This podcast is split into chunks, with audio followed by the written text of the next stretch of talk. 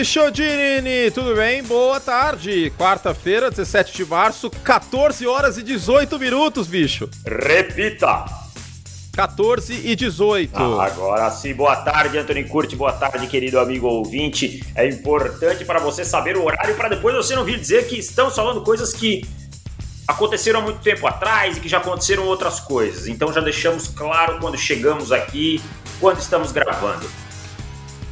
Ou tipo virar e falar, ah, o Hunter Henry, acho que eu descartaria os Patriots, né? Porque ele falou que quer jogar com quarterback bom. É, então ele talvez ele acha que Newton um quarterback bom, não sei. É. Ken Newton pode ser que seja um quarterback bom, pode ser que não.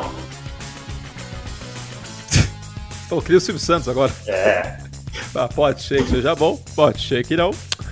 Bom, gente, a free agency, na prática, o, o grosso, né, o, o, maior, a maior parte da free agency já acabou, né, que são os dois dias de talaricagem, de tempering, que é segunda e terça-feira, a gente tá gravando na quarta, e os principais jogadores já estão fora do mercado, né? Sobrou quem? Sobrou Kenny Golladay, Hassan Reddick. Wide receivers, mas, né? É, poucos wide receivers, mas os, até porque os principais receberam a tag, né? O Chris Godwin e o Allen Robinson. Mas neste momento o principal jogador ainda no mercado é o Kenny Golladay. Fora ele, não tem ninguém. Ninguém de muito, muito impacto. O Shaq Barrett renovou, enfim. A gente tem a lista, daqui a pouco eu vou falar. Então, Davis, como já passou os principais, o que, que a gente pode fazer agora? Já analisar a free agency, certo? Certíssimo, vamos dar aquela olhadinha e tal, né? Quem, quem, quem saiu para quem aí e tal. Eu acho que não vai dar pra gente falar time por time e tal. O que a gente vai falar é mais o, o, os principais movimentos aí, quem, quem chamou mais atenção e tal. E aí, para falar sobre cada time, a gente vai destrinchar isso antes do draft, porque isso vai impactar diretamente nas escolhas de draft de cada time, né? Então, isso. se a gente não falar do seu time hoje, não, não fique triste, já diria Sérgio Malandro. Em algum momento, até o draft, vai aparecer esse, essa free agency do seu time e as necessidades que ele ainda tem. Muito bom, então vamos lá no podcast de hoje para vocês saberem. A gente vai falar sobre os Patriots, sobre as manutenções muito boas que Bills e Buccaneers fizeram também contratos positivos e contratos perigosos, porque não são contratos negativos, são contratos perigosos, pode ser que deem certo, mas tem uma carga maior de risco. Os Bears sonharam com Russell Wilson, mas acordaram com Andy Dalton. Discretamente, Broncos matam necessidades e mantêm Von Miller. Packers e Steelers ficam na folha apertada, por isso ficaram mais parados. Tem o Trent Williams, os 49 também, muita coisa legal pra gente conversar neste podcast, dia 17 de março. Simbora, Davis! Bora!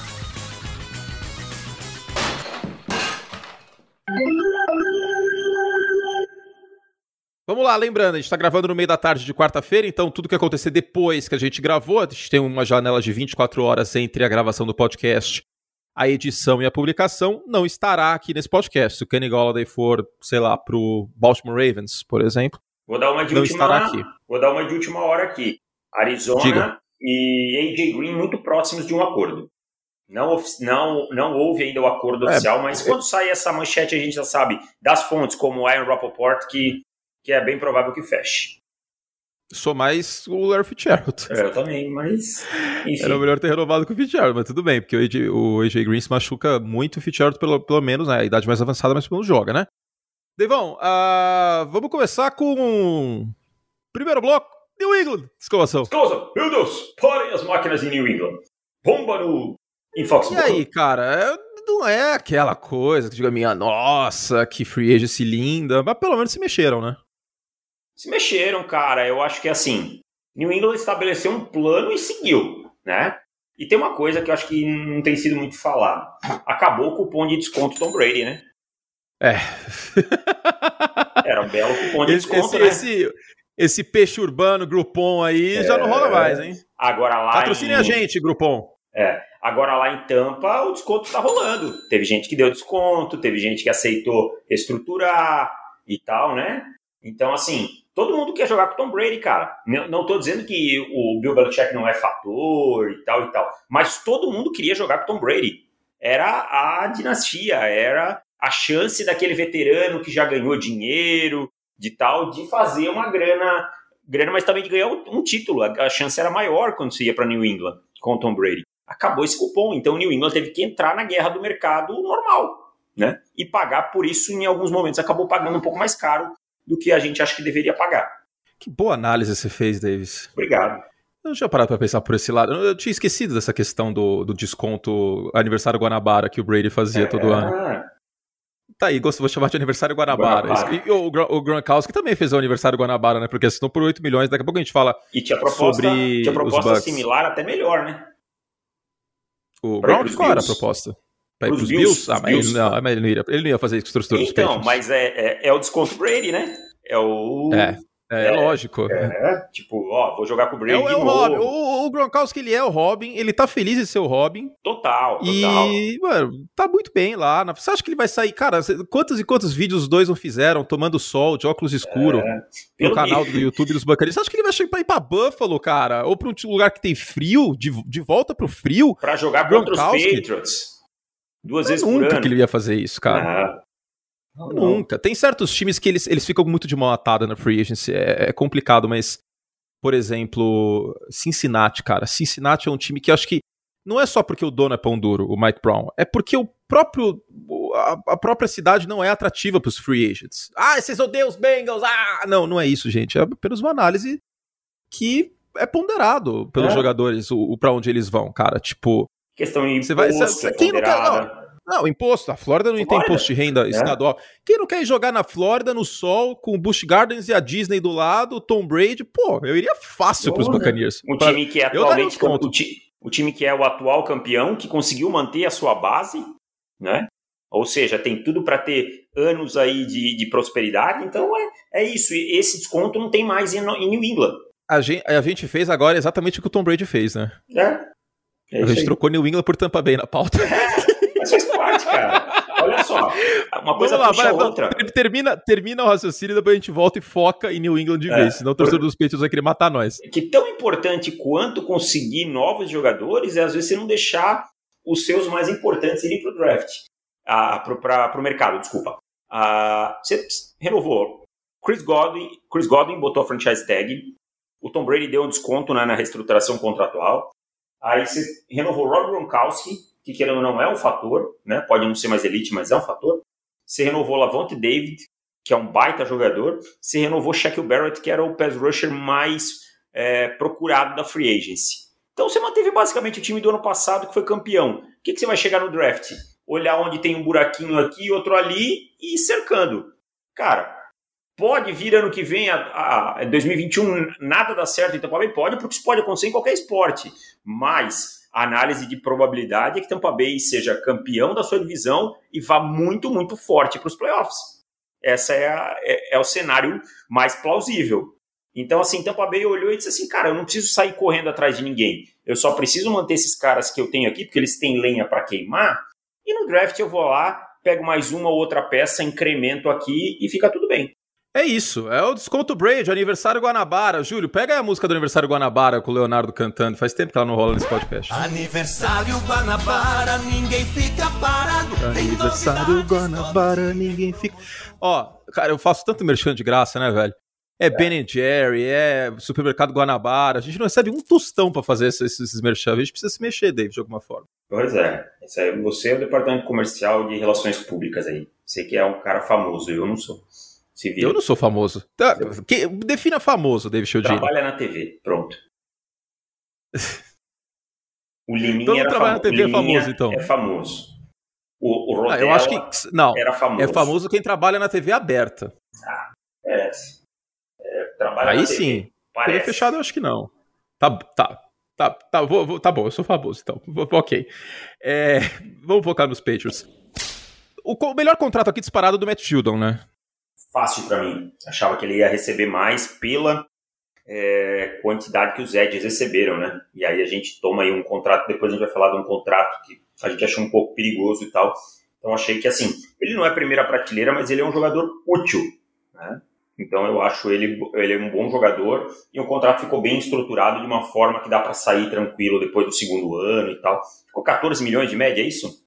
Creio que sim. É, é, isso, é isso, 14 milhões. Fala mais perto do Mic, inclusive, Deivão, que acho que tá meio abafado. Tá, melhorou? É, melhorou. Agora tá muito, muito perto. Mas. E agora? É... Aí, tá show de bola. Ai. Júlio, deixa isso aí na edição para as pessoas verem como a, como a coisa é feita, né?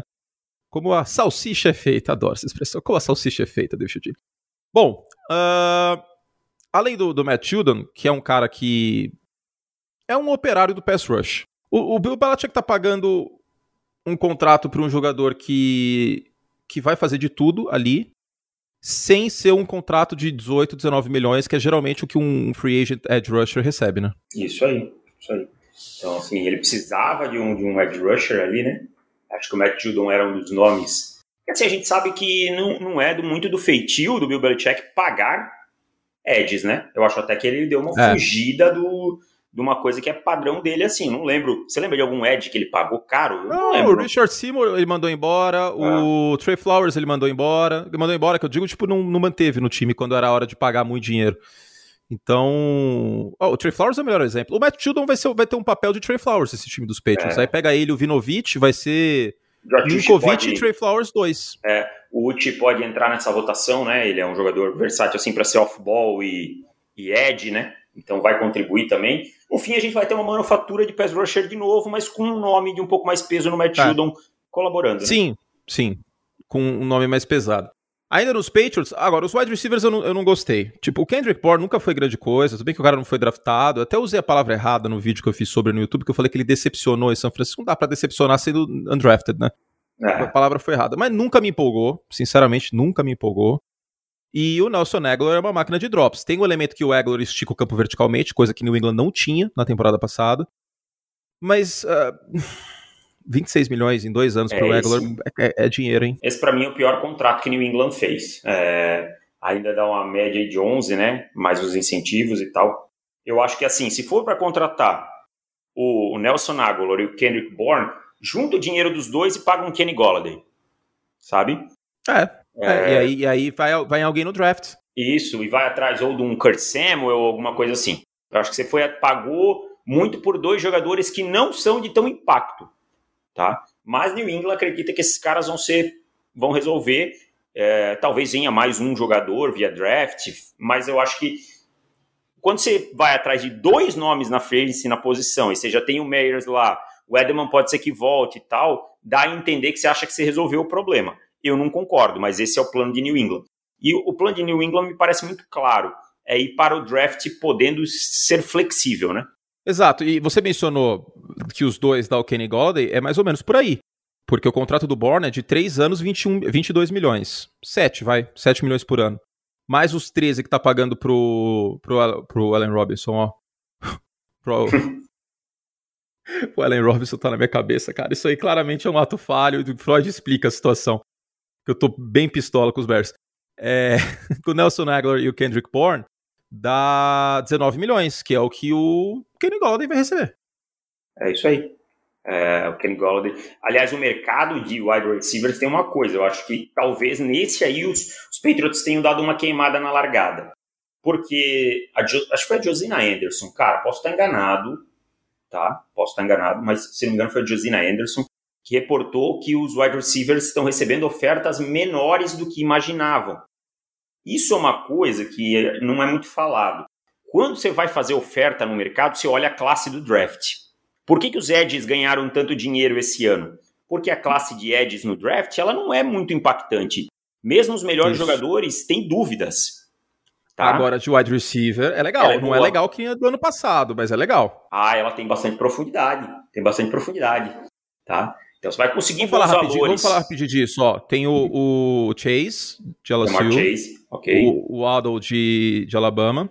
O Arrow e o... O Devonta Smith. Isso. Smith. Sim. O Devonta, o Devonta Smith, que é o vencedor do Heisman, que a gente tem nossos problemas com ele por conta do tamanho, né? O Hollywood Brown não fez uma boa peso, né? adaptação né? por conta peso, disso. Né? E tem um cara que eu gosto, não sei, a gente não conversou ainda sobre isso, tá? Estão conversando agora, ouvinte, pela primeira vez. O Bateman. Rashad Bateman, Eu gosto bastante jogador. desse cara. É, eu gosto bastante Marshall, desse cara. Terrence Marshall, LSU, bom jogador. Sim. Tá? Aí Cara, é uma classe profunda, hein? É. é, uma classe boa. Você vai, aí você vai apeneirando mais para baixo, você tem outros nomes interessantes, como o Rondale Moore, que tem suas dúvidas por lesão, e mais alguns nomes que vão surgindo que podem ser bem últimos, Amon Russell Brown e, e vários outros. Então, assim, essa profundidade, ela tira um pouco de dinheiro do mercado de, de free agents. Agora, os edges, quando eu vou lá e pego Quit Payet, Greg Rousseau, Jalen Phillips, Aziz Ojulari, todos eles têm alguma dúvida no seu jogo.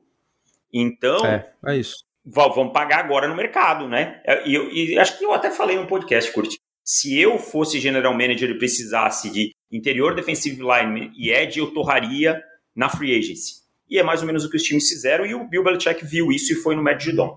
E pagou barato pelo Judon, né? Ah. Tem, tem esse elemento importante. Eu tenho os contratos aqui de edges que o, o Bully mandou para nós no, no, grupo. Confesso que não sei qual. qual Vou dar uma sobre Já estamos falando dos Patriots. É, notícia ah. de última hora: os Patriots colocaram uma tender de segunda rodada no JC Jackson, tá? o cornerback.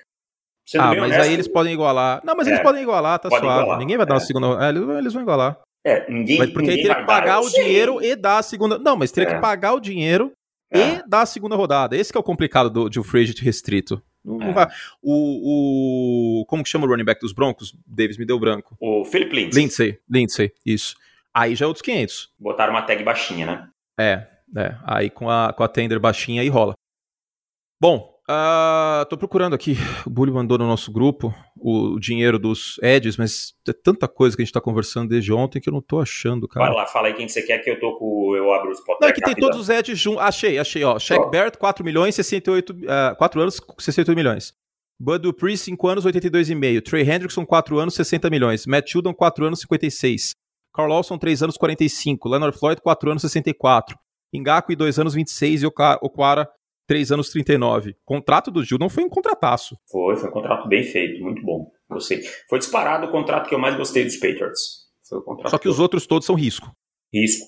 Eu, eu acho que assim, eu, eu, eu fiquei meio assustado com o contrato dos dois Tyrants no início. O John Smith e o Hunter Henry, a média de cada um é de 12,5. Porque a gente vai olhar o, o Kelsey está ganhando 13, o Kiro tem acho que 14,5 ou 15, algo assim.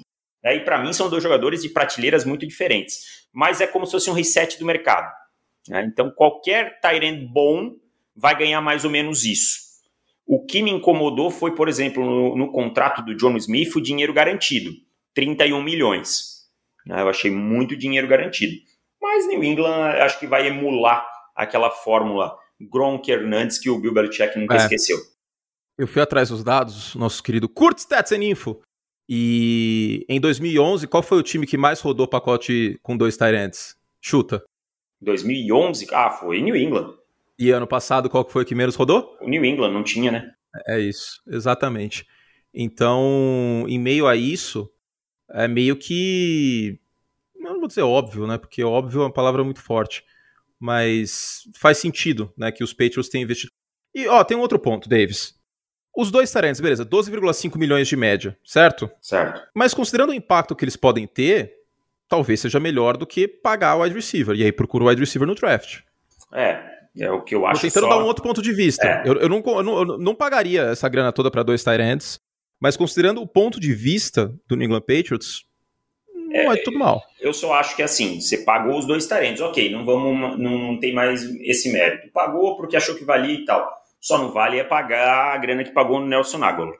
Porque mesmo assim você tem grana, essa grana é considerável para você gastar em outra peça, sabe? Num, num wide receiver melhor. Pega um pouquinho mais que você gastou no Nelson Aguilar e investe no Kurt Samuel, então, se você não quer pagar o, o Juju Smith-Schuster, que vai ser um jogador mais parecido com o que casa com o seu sistema. Por quê? O que, que a gente vê no Hunter Henry e no John Smith? Dois jogadores com grande capacidade de produzir depois da recepção, que é uma coisa que New England gosta, né? E que vai precisar se o Ken Newton for titular. Então, Nelson Aguilar, será que é esse cara? Não era mais viável atacar aí num, então num Kurt Samuel ou alguém assim? É, é, fica aí a minha consideração. Muito bueno.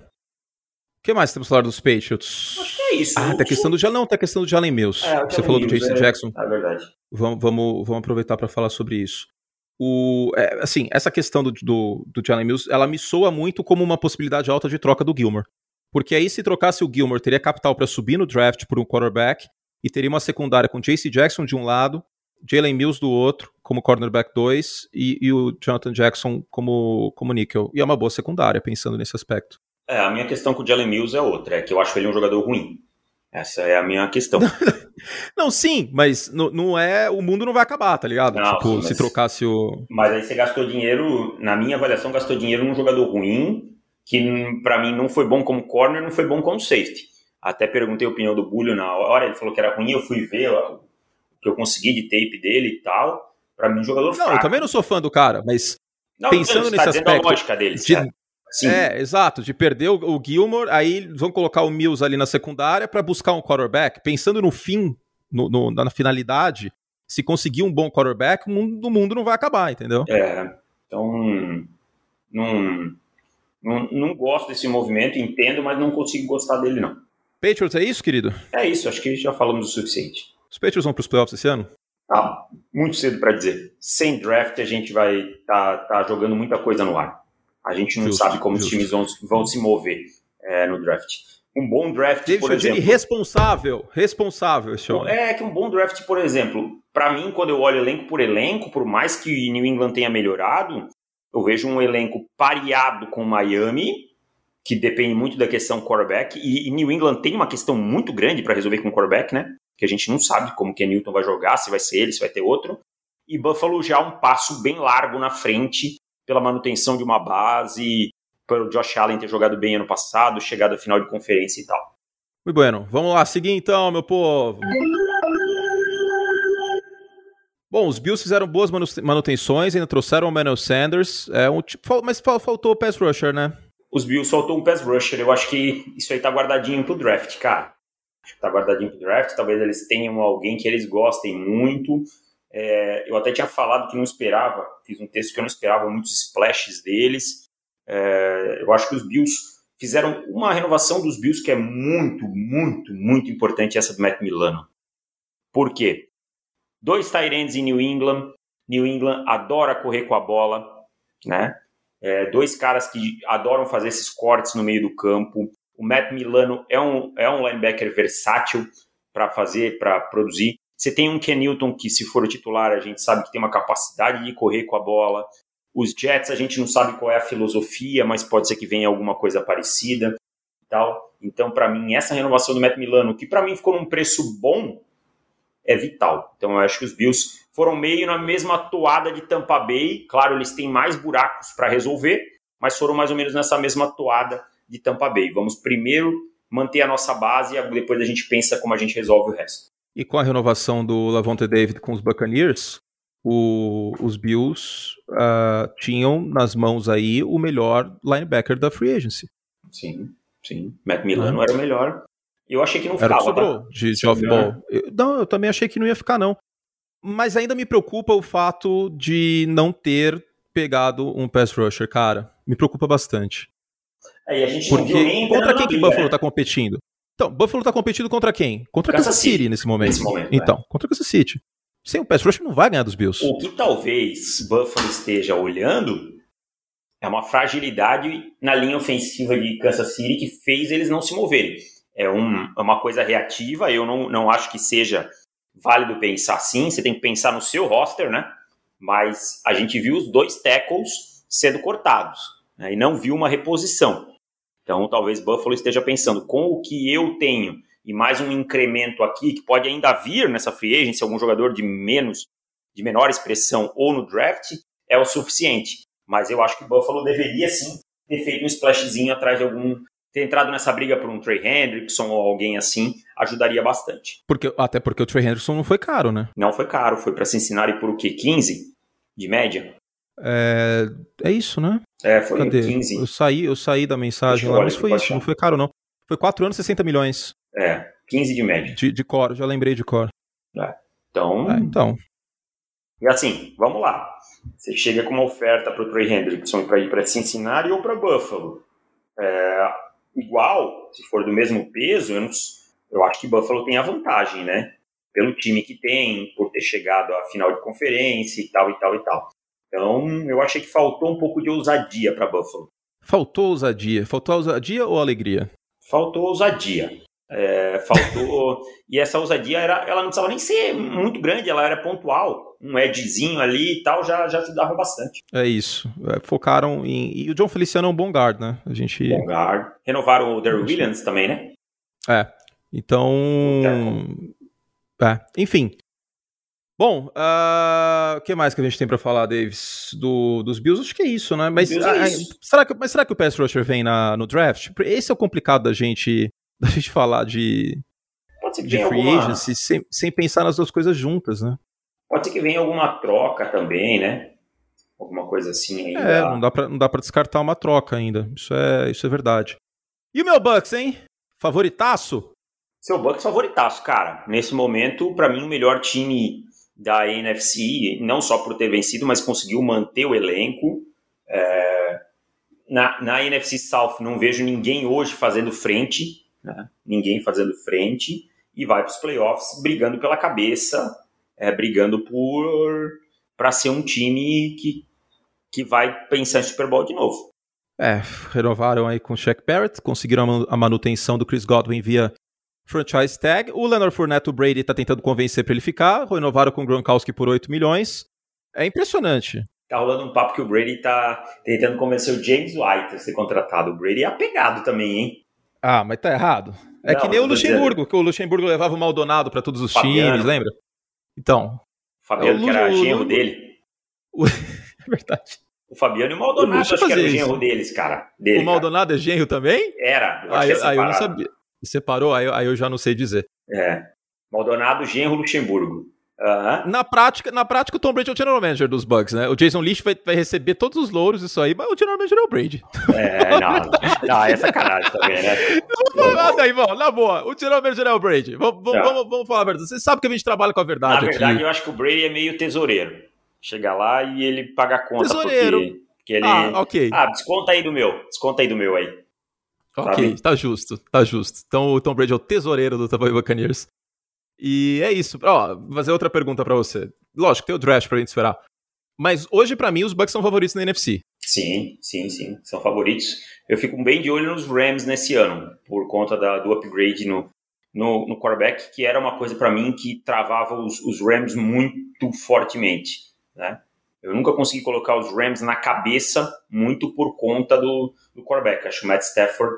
E eles perderam poucas peças e tal, então eu acho que eles seguem sendo o time mais forte. Pra mim, os dois times mais fortes hoje são Bucks e Rams. Hum... Ah, ainda não tiro os Packers, cara. Não, eu acho que os Packers ficam um degrauzinho abaixo que os Packers até agora não sanaram nenhum dos seus problemas. E eu acho que o problema dos Rams era quarterback. Sim, sem dúvidas. Ah. Mas o- os Packers têm atual MVP, né? Não, não, que claro. Eu acho que os. Packers têm totais condições de brigar. Mas se eu pegar uma prateleira, pra mim, os Bucks, por ter um time. Então, é, pra- é que pra mim, não sei se é clubismo, mas aí eu colocaria os Bucks numa prateleira sozinho e depois uma segunda prateleira Rams e, e Packers. Não, eu fico com os Rams já na mesma prateleira dos Bucks. Eu acho, eu sou fascinado pelo, pelo estilo de jogo dos Rams. A defesa dos Rams é uma defesa de elite, né? Uma defesa de elite. Ah, mas o Aaron Rodgers bateu tal. O Aaron Rodgers pode bater qualquer defesa, meu amigo. Entendeu? Não, não é demérito ter sido batido pelo Aaron Rodgers no playoff. E o ataque Ah, e até mim, que foram bem, é que o ataque não tava seguindo em frente É. e aí amassaram no segundo o- tempo, mas e O Goff, tava com, o Goff já, não é um, já não era um grande quarterback, tava com o dedo machucado e tal. Agora, se tem o Matt Stafford, a coisa muda de figura. Eu acho que, pra mim, olhando hoje, pré-draft, 17 de março, o principal desafiante é o Los Angeles Rams. justo. Bom, seguindo. Seguindo.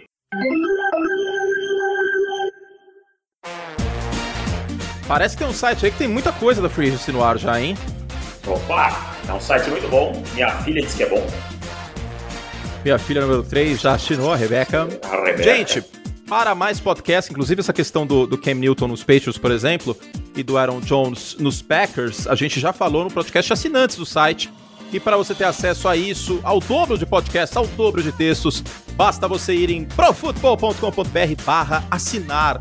E lá tem o plano mensal com 25% de desconto na primeira assinatura ou o plano anual em 10 vezes sem juros e com desconto também, né? Então, plano anual super compensa para você acompanhar a oficina da NFL e saber o que esperar do seu time, David Chiodini, saber quem são os favoritos, quem contratou bem, quem contratou mal, quais times estão na briga, no bolo, os bons contratos, contratos questionáveis, enfim, tem muito conteúdo. Tem um texto para assinantes, por exemplo, que o Bulho fez. O que são esses voidable years que os times estão usando para dar aquela pedalada no, no salary cap? Tá lá, para os nossos assinantes, além de mais podcasts. Como faz para assinar, Davis? Lembra o povo aí. profutbol.com.br barra assinar.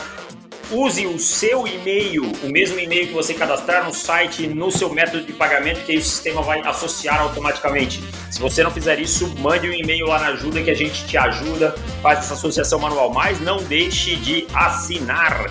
E posso falar de Eterno para quem já é assinante? Pode. Quem já é assinante e quer se converter em Eterno tem uma oferta especial. Manda um e-mail lá na ajuda que eu passo quais são as condições. Muito bueno! Então assine já nosso site profutbol.com.br barra assinar. E aí você ajuda a gente a comprar um sorvete Ben Jerry's. Tá caro demais, daqui a pouco eu falo sobre isso. Música gostosa, hein? Bem Kubanacan essa música. Como tem esse Kubanacan, Davis? Ah, eu não, não tô com vontade. Vamos falar do Kubanacan. Estou me preparando para o draft já, porque agora entra o período do ano que eu fico com o pipi mais elevado em termos de NFL, que é o draft. Se você pulou o merchante, lembra de novo pro futebol.com.br assinar. Assina aí, irmão! Para você jogar dinheiro na nossa cara. Deivão, uh, vamos a contratos positivos e contratos perigosos. Ó, falei agora que nem o Cis Moreira falando Jabulani. Mr. M, senhor dos sortilégios. Kevin Zeitler foi um contrataço, hein? Bom contrato, né? E assim, ó, qual era a maior bronca do, do Ravens? esse miolo de linha ofensiva que depois que o Marshall Yanda se aposentou virou uma tragédia ano passado, né? Então, foram na fonte. Kevin Zeitler é um veterano, mas jogador que ainda tem lenha para queimar. Botaram tudo que tinha no contrato dele nos dois primeiros anos. Quando ele tiver já mais velhinho, aí dá para cortar tranquilo. Então, acho que isso aí tira uma need grande do time no, no draft, né? Que é, que é muito importante trazer essa flexibilidade e tal. Ficou aí com média salarial de 7 milhões e meio cap hit dele é baixinho esse ano. Gostei muito desse contrato. Eu gosto muito do Eric DeCosta, general manager do, dos Ravens. Acho que ele é muito bom. É, ele faz um bom trabalho. É herdeiro do Ozzy Nilson, né? É, Fazer um bom trabalho também. Draft que talvez precisasse ter mais um senso de urgência, né? Ah, precisa pegar um, um recebedor de, de, de porte de ser wide receiver número um, se mover em algumas coisas, mas são coisas pontuais. No geral, ele faz um trabalho muito bom para mim. Também acho, também acho, Davis. Bom, Corey Linsley, outro bom contrato. O Corey Linsley é, não foi pago porque os Packers preferiram gastar em outras coisas e tal, e foi para o mercado e teve uma briga forte entre Arizona e Los Angeles, Chargers por ele, acabou indo para Los Angeles, né? Los Angeles investindo aí na proteção do Justin Herbert, que é uma coisa vital, né? Quando você acha o seu franchise quarterback, é vital se proteger. Você lembra de algum franchise quarterback que não foi protegido na última temporada? O que aconteceu com ah, ele? teve, teve um em Cincinnati aí, né? Que deu ruim. É. E, e, aí, e aí já, já que você falou em Cincinnati, eu vou estender uma crítica. Fez bons contratos com Trey Hendrickson, Chidobe Ayudzi, Mike Hilton, mas não endereçou nada na linha ofensiva, hein? Não, é verdade. A menos que vá atrás disso no draft, sei, acho que o Penicil pode até cair para Cincinnati, hein? Na 5 é plausível, é plausível. É plausível, mas tá com cara que Cincinnati vai dar trade down para algum é. time que queira tem, um quarterback. Mas tem, tem três offensive tackles de elite que eu acho que se eles fazem um trade down ainda para dentro do top 10, eles saem com um deles, que é tanto o Sewell quanto o Rashawn Slater, quanto o Christian Darrisaw. Entendeu? São três bons jogadores que se sair com qualquer um deles pode ficar feliz. Então acho que Cincinnati está numa boa situação. Só que o problema para mim é que Cincinnati não precisa de uma peça só, precisa de algumas. Então eu acho que ainda dá tempo de se mexer nessa, nessa free agency aí. Tem o Rodney Hudson no mercado, você tem o, o Gabe Jackson, talvez dê para ir atrás de alguém. Muito bueno. Linsley, excelente contratação. Os Packers acabaram preferindo o Aaron Jones.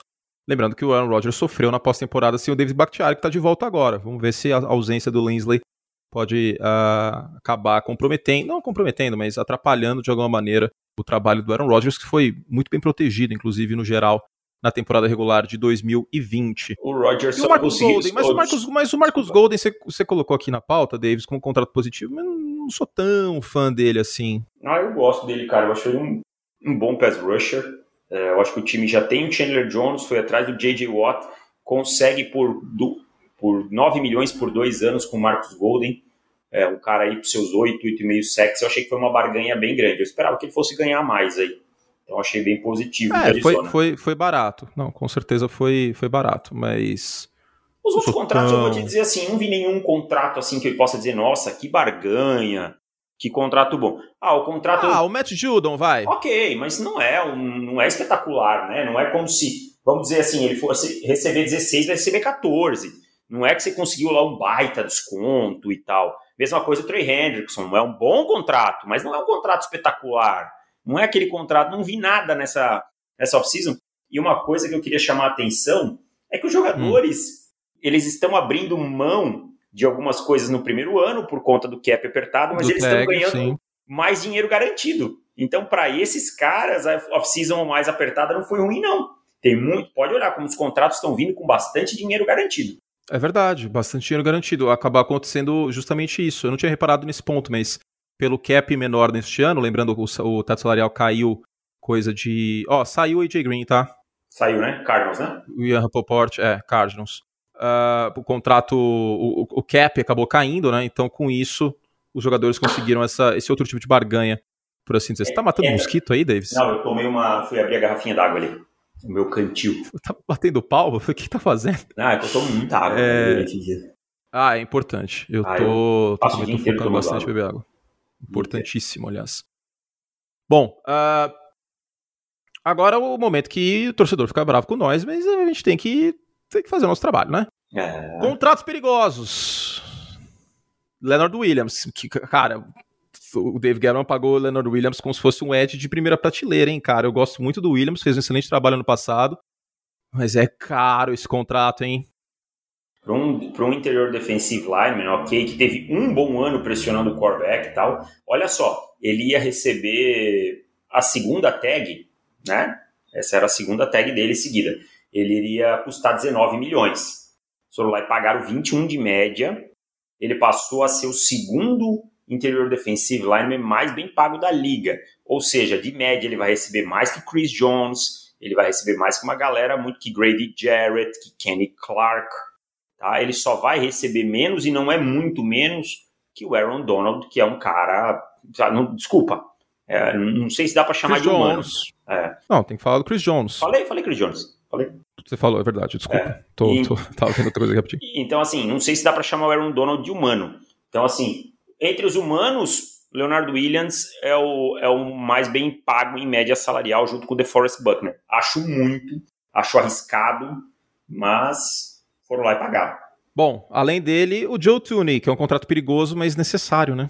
É, mas vamos ah, lá. Ah, Davis não tinha o que fazer, cara. Perdeu o Eric Fischer pergunta. e perdeu o, o, o, Mitchell Schwartz, que deve aposentar. Ia, ia sem nenhum reforço pra linha ofensiva, cara.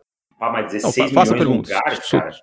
Não, eu sei, é caro demais. Eu, eu, eu, escrevi o texto dos melhores linhas ofensivas e, nas minhas palavras, não compensa pagar 15 milhões, que é o valor de mercado do Spot Track. Quem eram os eu não concordo, mas, mas, putz, mas ia fazer o quê, velho? Vamos ver, eu, eu até quero ver quem eram os offensive tackles disponíveis, assim, né? Porque eu acho que um offensive tackle sairia ah, mais... O Villanueva, um... É, tá, o Villanueva sairia, sairia mais em conta que o, que o Tooney. Pode ser? Pode, Trent Essa Williams. é a abordagem? Trent Williams? Não, é que o Trent Williams foi muito caro. O Trent Williams não entra nessa conta, mas um Alejandro Villanueva, por exemplo, que ainda é free agent, talvez faria até mais sentido. É. Não sei. Mas eu entendo, eu entendo. É aquele negócio, aquela frase que eu tô falando bastante. Eu entendo, não faria, mas tô tentando pensar no, no, no como Bom, general manager do time em questão com o dele na reta. Só achei muito, muito para um, um interior offensive lineman. É, e a pica agora fica pro Indianapolis Colts, né? Que logo, logo vai ter que renovar com o Quentin Nelson. Pode preparar. Nossa. Pode ah, 20 milha. Pode preparar 20 conto. Eu ia dizer, se não 20, pelo menos seus 18, 19 vai, vai ter que pagar. Entendeu? Prepara o popô aí, Chris Ballard, que, que vem. Você vai ter que abrir a mão. Entendeu? É por isso que ele não tá gastando dinheiro na free agency. Ai, meu Deus. Eu, olha, cara, uma coisa assim, eu, eu não sou a favor de, de sair torrando dinheiro porque tem, e ah, vamos gastar porque tá ali e tal. Mas o Chris Ballard também precisa pesar um pouquinho, né, cara? Precisa fazer alguns movimentos e tal. Pode ser que venha a fazer agora nos próximos dias, mas os, os Colts não fizeram nada. Nada, absolutamente nada de relevante nessa phrase. E era um time com bastante dinheiro na folha, né? Acho que deve ser hoje, talvez hoje, depois dessas contratações, seja o time que mais tenha, tenha cap ainda disponível, cara. Entendeu? Então não adianta, tem que, tem que aproveitar janelas, tem que, tem que fazer a coisa acontecer. É só ficar acumulando, acumulando, acumulando. É, hoje, ó, eles, eles são o segundo time. Tá? Eles têm 41 milhões 40 milhões não vai fazer nada com esse dinheiro, cara. É. Não é possível. Só os Jets Tudo bem que o Ballard não gosta. Tudo bem que o Ballard não é um cara que gosta muito da free agency, mas, bicho, faça alguma coisa. É, dá um splashzinho qualquer, né? Um, um ou outro jogador. É impossível. Essa grana, que... aí, essa grana já, já tá contando com o contrato do, do Carson Wentz, né? Já tá, já tá, já tá sim. Já tá. Até vou tá. abrir a folha tá. deles aqui. Não, já tá sim. Tá aqui Carson Wentz a primeiro aqui perto. O Carson Wentz, é o cap hit dele ficou pequeno, 25 é baixo, milhões. Né? É, porque o dinheiro garantido tá tudo com o Philadelphia. Olha só, ele só tem três jogadores. O Philadelphia vai pagar 30 milhões de dólares para jogar contra o Carson Wentz. O, o, o, os Colts, ele só tem três jogadores que pesam de cap hit mais que 10 milhões, cara. O Ryan Kelly, o DeForest Buckner e o Carson Wentz. Só. O resto é tudo para baixo de 10 é, cara, de, aí, de aí cap hit.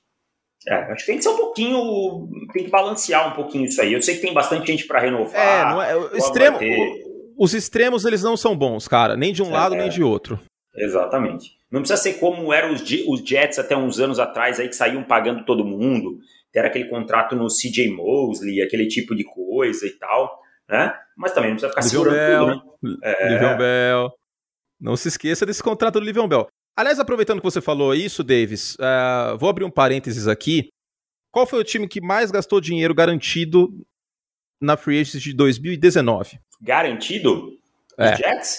Os Jets. Não deu certo. Não deu certo. Qual foi, qual foi o time que mais gastou dinheiro garantido no ano passado? 140 milhões, arredondando. Putz, não sei, cara. Miami Dolphins. Miami Dolphins. Não foi para os playoffs. Não Tudo bem, Miami ainda É, mas o Kevin né? por exemplo, já, já foi para o espaço, né? Já então, espaço, né? não é. E o que eu quero dizer é o seguinte: gastar a grana em free agent não significa que no próprio ano que você está gastando isso, você vai para os playoffs. Não tá? quer dizer sucesso, isso mesmo, concordo. Não, não implica necessariamente em sucesso, até porque nos últimos 10 anos, os, o combinado dos 10 times que mais gastaram a cada ano na free agency tiveram aproveitamento abaixo de 50%. Até porque, geralmente, são times com muitos buracos. Então, não necessariamente indica que ser campeão da free agency, por assim dizer, você vai para o Super Bowl na mesma temporada, tá? Porque os contratos são caros. Geralmente, os times que estouram no draft é que acabam colhendo frutos maiores. Né? Free agency, na minha visão, tem que ser mais pontual e o draft tem que ser a base. Ainda em contratos perigosos, Davis, Bud Dupree, mas aí eu também entendo, porque os Titans estavam desesperados, precisando de um edge rusher e a classe do draft, você mesmo falou, não é aquela maravilha. Acho que era um dos piores times, inclusive, em impressão quarterback. Qual? Desculpa, o, o Tennessee? O Tennessee Titans. Sim, sim, é, o, o, perigo, o, perigo, é a lesão, né? Era o perigo é a disponibilidade do Bud Dupree. E, e, o Bud Dupree é um cara assim, que ele demorou a explodir. Ele foi explodir meio na... Quando o, o, TJ chegou. É, os Steelers Não também. português certo. É, os Quando o TJ chegou. Os Steelers em, em, é, tiveram uma linha defesa, tiveram uma defesa mais firme e tal. Claro que ele tem participação nisso, tem méritos. Mas ele é um jogador que eu não pagaria isso aí que pagaram nele, não, cara. Acho muito, muito caro pelo Bud Dupree. Acho que ele um contrato no, no, tamanho do, do Matt Judon seria mais adequado, assim. E a extensão do contrato me preocupa, sabe? Esses cinco anos de contrato me preocupa. E não é a primeira vez que os Titans correm um risco num edge, né? Tiveram de Davon Clowney, obviamente, mais barato, por menos tempo e tal, mas eu não confio tanto no Tennessee nesse, nesse ponto. Aliás, Tennessee é um time que a defesa piorou muito no ano passado. Aí esse ano cortou o Adoree Jackson, cortou o Malcolm Butler, o ataque perdeu o seu Tyrene número 1 um, John Smith, perdeu o Corey Davis como seu, seu wide receiver número 2, perdeu o coordenador ofensivo, que é o Arthur Smith. Então Mike Vrabel vai ter que fazer um trabalho muito bom. Pra... Um dos maiores perdedores dessa free agency é o Ryan Tannehill, que perdeu o Corey Davis e o John Smith. Sem dúvida nenhuma. Perdeu o Dennis, o Dennis Kelly também, o right tackle. Né? E o seu coordenador, né? Como você é, falou, o Arthur Smith. Que virou head coach em Miami. Ah, desculpa, em Atlanta. Atlanta. Atlanta, é. Atlanta que aliás também vamos falar, é, reestruturou o Matt Ryan, né? É, mas reestruturou tarde demais, eu acho, né? Porque Sim. agora o grosso da Free já foi embora. Mas o que eu digo, sim, dessa reestruturação basicamente tira a Atlanta da briga por quarterback no draft. Por quarterback no draft, sim, exatamente. Então, um time que precisa de quarterback pode entrar em contato com a Atlanta para tentar subir e, e, passar na frente de Filadélfia e Carolina, por exemplo, que estão no final do top 10 e são dois times que Denver potencialmente Broncos. poderiam pegar o Denver Broncos também, poderiam pegar o Trey Lance ou o eu já não sei se o Zach Wilson e o Justin Fields saem do top 5. É, eu acho comprovável. O, o, o Iron sei, mas... cravou que quatro quarterbacks vão sair no top 7. Ele tem informação da liga que quatro quarterbacks. Claro, muita gente está jogando fumaça no ouvido dele porque quer estratégia de draft, né? Mas ele cravou que, que ele tem informações que quatro quarterbacks vão sair no top 7. E eu chuto que cinco quarterbacks vão sair dentro do top 15. Peraí, Davis, peraí. peraí. Oi. Tá. Tá. Tá bom, vou falar. Obrigado. Acabei de sair aqui do, de uma ligação com o presidente do Flamengo hum. e ele me disse que dá para cravar isso também.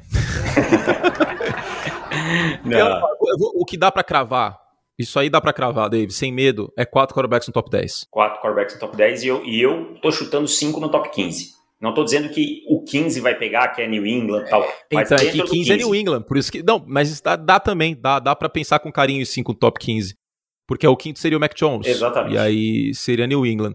Outra coisa que dá pra cravar, essa aí acho que dá pra cravar com certeza de cinco quarterbacks na primeira rodada. Ah, sim.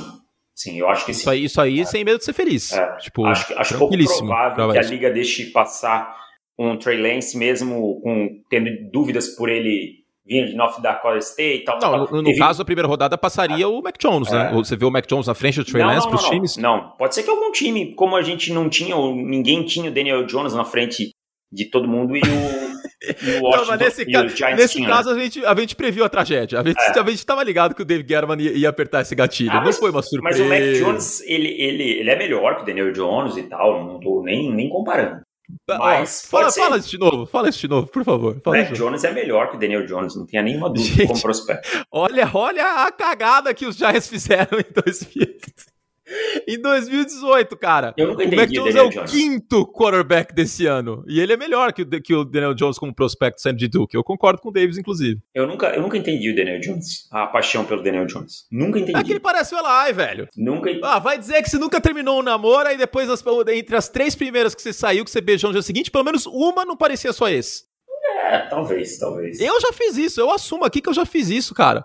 Talvez, pode eu ser. Eu já fiz isso. É, é, pra mim a razão é essa claramente o, o, o Dave Guerman estava tentando compensar a saída do Eli com alguém que parecia o Eli. É que o Dave Guerman ele tem um pouco de John Elway, assim, cabeça um pouco presa no passado, né? E, e, e, o Daniel Jones, ele é aquele quarterback do passado, com o drop back, que solta a bola, ah, pim, pula aqui, sabe? Que fica, que é teoricamente isso, é ficava é dentro do pocket e tal. Pá. É muito isso. Então, ah, jogou num sistema mais com pro offense, aquela baboseira toda, já jogou under center, que é uma coisa que hoje na liga já não faz mais tanta diferença. Então, acho que foi muito por isso. Ó, o, o, eu vou pro draft aqui de 91. Vamos ver se tem algum quarterback que seria meio. Que seria meio. Putz, aqui, aquela primeira rodada foi horrorosa. 90, vai, me ajuda aí, NFL. Jeff George. Putz, é muito um Jeff não George da vida. Dele, cara. Não lembro. No drop back e tal. É, é, muito, é muito essa pegada. Tipo... Mac Jones lembra isso também, tá? Quando eu vejo o Mac Jones jogando, me lembra muito, assim, o jeito de jogar. Não tô falando da qualidade. Me lembra muito Kurt Warner. No jeito de jogar aquela passada, aquele quarterback que, que não é um scramble, que quando sai do pocket ele segue olhando, olhando, olhando, olhando, olhando, e ele só vai se mover com as pernas quando ele não tiver mais oportunidade guardados os devidos tempos, guardadas as devidas épocas, né?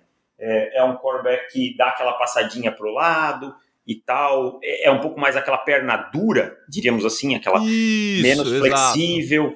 Então, assim, me lembra um pouco o Kurt Warner nesse. nesse Ó, esse, esse aqui, será que você lembra? Hum. Se eu falar? Ah. Neil O'Donnell.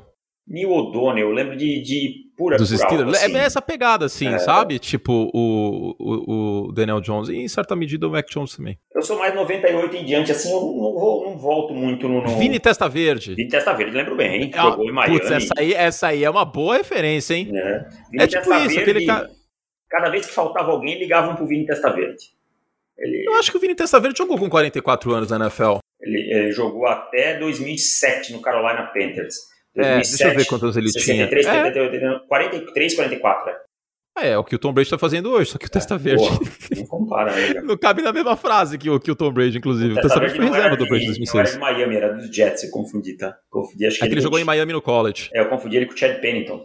Ah, é, mas esse aí, tadinho, machucava tanto. Ah, Bom, e para terminar os contratos perigosos, Davis, o Trent Williams pela duração do contrato e os valores também, né? É, o Trent Williams, assim, a, a verdade é que nesse momento a gente não tem a estrutura desse contrato ainda, né? Mas assusta por ser seis anos o contrato dele. É uma é. coisa que deu uma assustada. A média salarial dele ficou de 23, o total garantido de 55, é um valor alto, né? Vale lembrar que ele já tem 33 anos.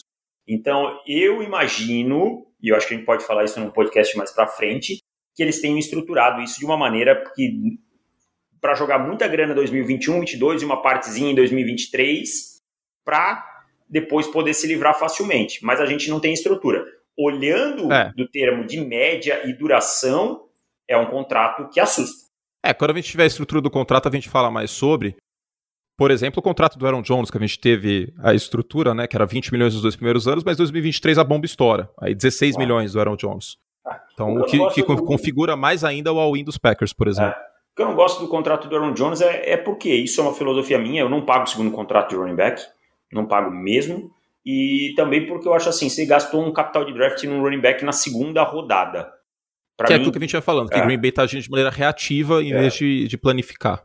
Segunda rodada, para mim, é running back para ser titular. É, exato. Se tivesse, é sabe o que, que eu acho? Se tivesse deixado o Aaron Jones ir embora e renovado com o Jamal Williams por um valor menor, eu não reclamaria.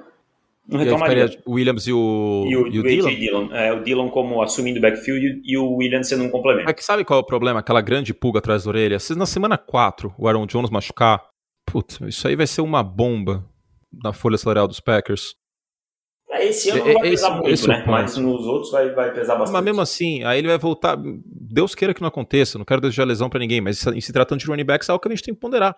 Quando o McCaffrey renovou, a gente bateu nessa tecla e foi justamente o que aconteceu. O McCaffrey tá lá, não jogou, né? 2020 não jogou. Todd Gurley, por aí vai. Então, só, o histórico é grande. Vamos torcer para que o cara fique saudável e tal, mas eu não gosto, e só, E só arredondando, Packers e Steelers ficaram uh, mais apertados na folha e por isso não se mexeram tanto, né? E o Aaron Rodgers não reestruturou o contrato dele, o Davante Adams também não, então acabaram não, não se mexendo. Os Steelers também não estão numa situação tão confortável assim de teto, por isso esses dois times não houve tantas movimentações. Os Colts não se mexeram porque são pão duro, né? A gente já falou que Chris Ballard não gasta dinheiro na free agents. E basicamente é isso. Davis, rapidinho sobre os Broncos, temos que falar sobre os Broncos e sobre os Bears ainda, e ainda temos podcast a semana que vem de vencedores e perdedores da Free Agency, tá, gente, pra gente arredondar. Mas uh, o Von Miller foi mantido no elenco, até porque o contrato não é nenhum absurdo e é o primeiro ano do General Manager, como você bem falou pra gente no grupo, né, no Whats. E mais um ponto que na, na hora eu não tinha me tocado, a classe de Eds não é grande coisa, né? Uhum. Então talvez ele entendeu que ele não conseguiria é, repor isso daí do Von Miller e tal. Ainda parece que se trabalha uma reestruturação ao redor do Von Miller, tá? Mas é, ele vai ter um contrato pesado e tal, então ficou. E aí Denver renovou com o Shelby Harris por um valor interessante, foi atrás do Ronald Darby, né, que é um, um bom cornerback, principalmente para o sistema de Denver. Então Denver matou algumas necessidades assim quietinho. Então também pode ser que esteja mais flexível no draft para subir da 9 quem sabe, arriscar num quarterback, né? Pode ser que Denver esteja pensando no Deshaun Watson e, e o boato continua que Denver, que São Francisco, que Carolina, todos eles estão atrás de Deshaun Watson. E, isso, então, então, isso ainda está em suspenso, né? Tá suspenso. A gente tá com efeito suspensivo essa situação, porque o Deshaun Watson não vai voltar para Houston, não. E a, acho que o que carimba isso de vez é o Houston Texans contratar o Tyrell Taylor, que nada mais é que um Deshaun Watson dos pobres. Exatamente. Então, cara, eu acho que é, é por aí. Denver também silenciosamente conseguiu fazer alguns bons movimentos que vão ajudar o time no futuro. Muito bueno. E sobre os Bears, o, o, a informação do Pro Football Focus era que a, a, oferta que Chicago fez foram três escolhas de primeira rodada, uma terceira e dois titulares. Imagino que um desses titulares seja algum jovem, tipo Jalen Johnson, já que o Shaquille Griffin saiu de, de Seattle, e o, e o, o Jalen foi muito bem no ano passado, inclusive e um outro, talvez um outro jovem, ou, ou, ou o Kalil Mack, né? Ou o Rocco Smith, e, ou o Kalil Mack, enfim, seriam dois titulares. Então, na prática, seriam cinco titulares, né? Três escolhas de primeira rodada e dois outros titulares que a gente sabe que são titulares, mas não sabe quem, uhum. quem são. Diretoria, segundo o rumor, topou o negócio, o Schneider topou, mas o Pete Carroll deu para trás e aí a troca não se concretizou. Ainda bem né? pros Bears. É, foi, foi na final. Né? Ainda bem pros Bears, cara. Ainda bem, de verdade. Pode parecer que eu tô, que eu tô desdenhando. Tipo, ah, nem queria mesmo, não, velho. Aqui, tipo, sairia muito caro. É Se fossem só três primeiras rodadas, seria caro, mas eu até cogitaria. três primeiras rodadas, dois titulares e uma terceira, cara, é muita coisa. Vale lembrar que o Russell Wilson já passou dos seus 30, né? É diferente da situação do Sean Watson, que é um quarterback que, que tá. Teve um contrato só São até sete agora. anos mais. O, o Watson é sete anos mais novo. Sete que o- anos mais novo. Então, assim, pelo Watson, é, consideraria essa proposta fortemente. Pelo Russell Wilson, acho um pouco salgada também. É, porque o, o, o Watson aconteceria, tipo, beleza, você fica quatro anos no limbo, mas se você tem o Watson, é só você renovar com ele. E aí você vai voltar a ter primeira rodada e o, o Deshaun Watson ainda vai estar com menos de 30 anos. Você pode mexer, Agora, mexer algum Wilson- ativo ali para, quem sabe, recuperar uma escolha aqui, outra colar, né? E Sim. é- e é Ag-. Agora o Russell Wilson é, tem mais de 30 anos, e aí você gasta quatro anos no limbo, que é o que ficaria Chicago sem. Ele essas peças de todas. Ele tem contrato de três, Três. ainda tem isso. 21, é capaz que 22, ele, 23. é, que ele, passa, que ele passasse lá em Chicago com 9788, que os Bears fossem para uma semifinal de conferência, que não saísse disso, porque ele não ia ter elenco de apoio. É. ele não ia ter linha ofensiva. Então, ainda bem para os Bears que essa troca não, não se materializou, viu? Sinceramente, não, não compensaria nesse, nesse valor. E é a brincadeira que eu fiz no vídeo que eu, que eu gravei hoje mais cedo, é uma brincadeira que vocês do podcast estão acostumados faz tempo, que é o sorvete Ben Jerry's. Eu adoro o sorvete Vinatieri, como o Davis fala, mas está aqui custando em São Paulo, porque o dólar subiu, etc. 50 reais um pote de sorvete. Cara, eu amo esse sorvete, mas eu não vou pagar 50 reais nesse pote de sorvete, porque esse dinheiro vai fazer falta em outras coisas. Não vou pagar três primeiras rodadas, dois, reserva, dois titulares e uma terceira rodada num quarterback, por mais que eu ame o Russell Wilson. Não faz sentido. Não, concordo. Acho que não, dava, não. Acho que, foi bom que não É muito aconteceu. dinheiro, muita- Mas eu muita escolha, que o. Ryan, o Ryan Pace está numa situação de, de faca no pescoço. Tá total, né? Porque ele é reativo. E ele cria os problemas, cara. Ele criou. Esse que é o problema. Ele não, perce- ele não percebeu que ele que cria os incêndios É. e ele quer apagar o incêndio com gasolina. É. Vai Ele- lá, paga contrato de 3 anos, 45 milhões pro Mike Lennon. Aí no, no mesmo ano, sobe no draft, pega o Trubisky, perde a escolha de draft. Nenhum dos dois dá certo, troca pelo Nick Foles, absorve dinheiro garantido do Foles. Tipo, é uma cagada atrás da outra. E E, ele tem agora- que ficar pagando esses incêndios. E agora contratou o Andy Dalton, né? Contratou Andy Por Dalton 10 milhões. 10 milhões. Então, assim, Sabe quanto foi o contrato do Dalton ano passado, por Dallas? quatro. 3. Três? Achei que 3. O, o salário base era 3.